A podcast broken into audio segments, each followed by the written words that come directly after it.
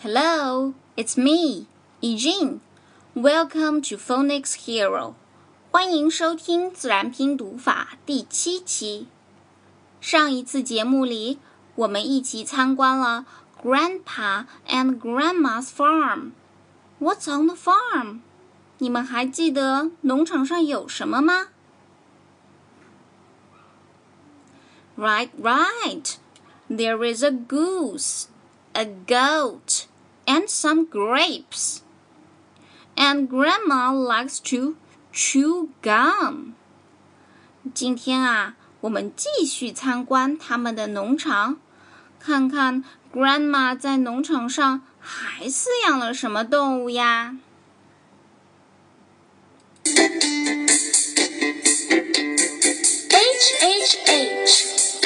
is for hen. H, H, H. H is for hen. H, H, H. H is for horse. H, H, H. H is for horse. Now let's chant together. H, H, H. H is for hen. H, H, H. H is for horse.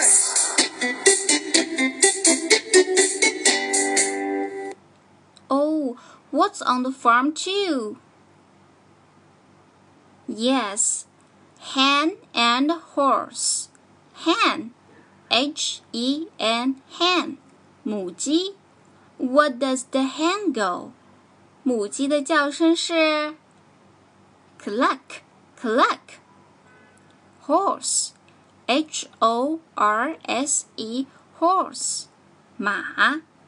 注意字母组合 o r 的发音。Follow me.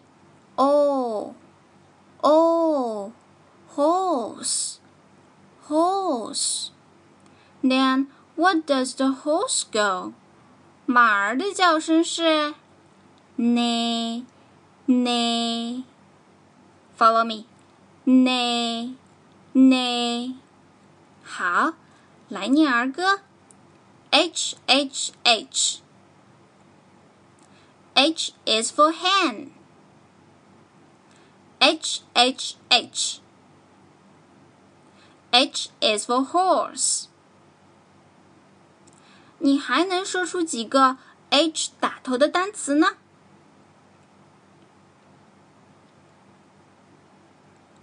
哦，好像不太多哦。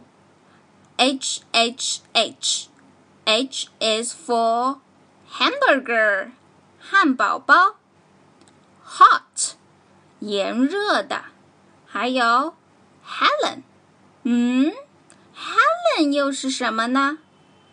哦，原来 Helen 是 Grandma 的小孙女，她的名字叫 Helen 海伦。小朋友们。 你们现在能来总结一下 letter H 的发音了吗？太简单啦！letter H 发的是，它是一个轻音。Follow me，Helen。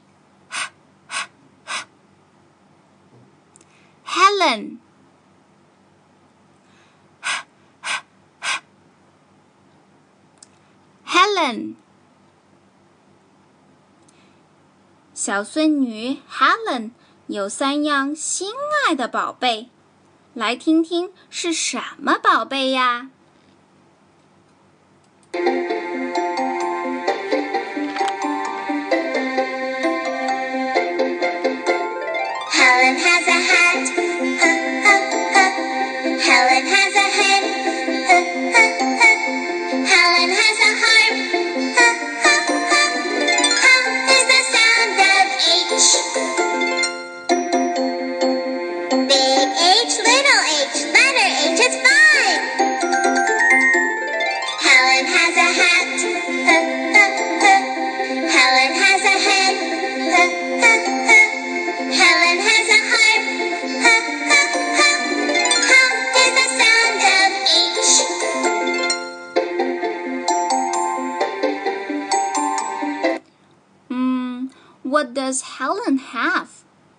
她的三样宝贝是 a hat，一只帽子；a hen，一只母鸡；and a harp，一只竖笛。好，现在一起来看歌词。Helen has a hat。这里面 has，h a s has 是表示有。Follow me.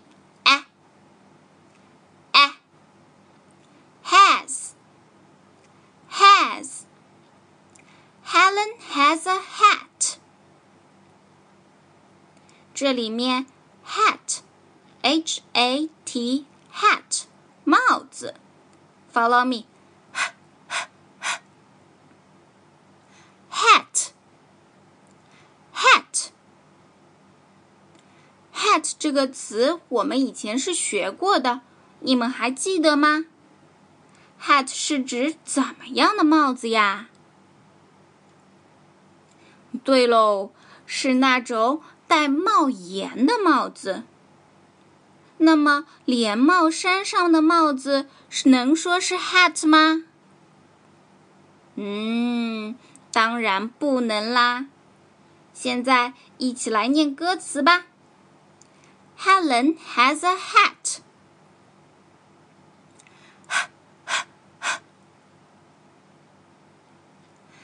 hellen has a hand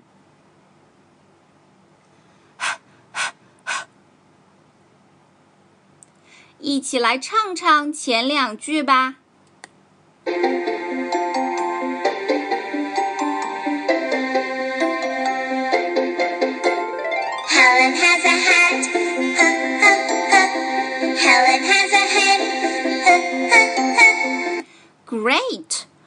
And Helen also has a harp. Helen 啊，还有一支竖笛，harp，H A R P harp，竖笛啊是一种乐器。Follow me, R R harp harp。注意结尾字母 P 发 p。再来念一念 harp harp。Helen 会弹竖琴，play the harp play the harp。好，我们来把歌词念完吧。Helen has a harp.